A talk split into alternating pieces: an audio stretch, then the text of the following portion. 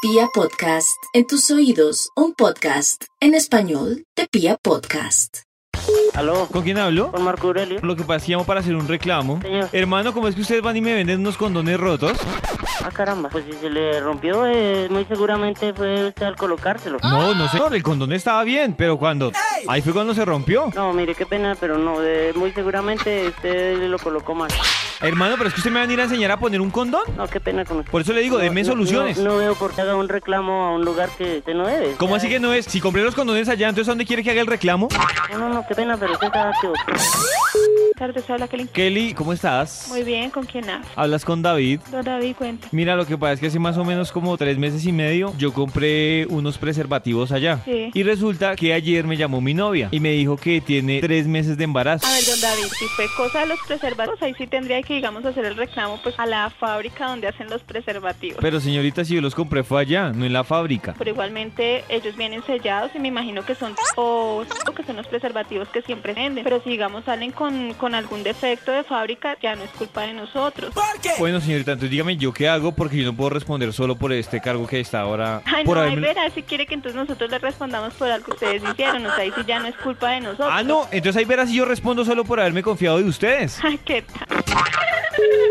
Buenas tardes, hola William. Mire, señor, resulta que yo compré hace más o menos cuatro meses unos anticonceptivos. Sí. Y ayer me enteré que mi novia tiene tres meses de embarazo. Hasta ahí, todo mal. ¿Por qué? Pues porque, señor, yo compré los condones, pero confiado. Pues sinceramente no sabría decirle porque eso vienen prácticamente sellados. Lo otro es que si usted carga los preservativos en la... Señor, la yo los, billetera- yo los cargué en una bolsita que ustedes me dieron. Sí. Y ahí lo sucede una. Bueno, permítame un segundito.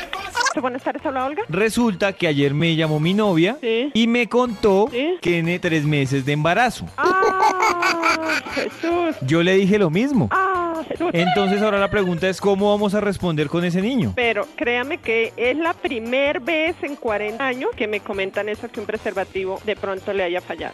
Bueno, pues yo le estoy contando, porque tengo aquí las facturas que le estoy diciendo. Entonces, si echamos lápiz y echamos cuentas, cuadra cuando yo compré los condones allá y, y el embarazo que tiene ahora mi novia. Créame que nosotros acá se los vendemos. Bueno, señora, pues eso suena muy bonito, pero mi pregunta es yo qué le digo esta tarde cuando me vea con el papá de mi novia, que por culpa de...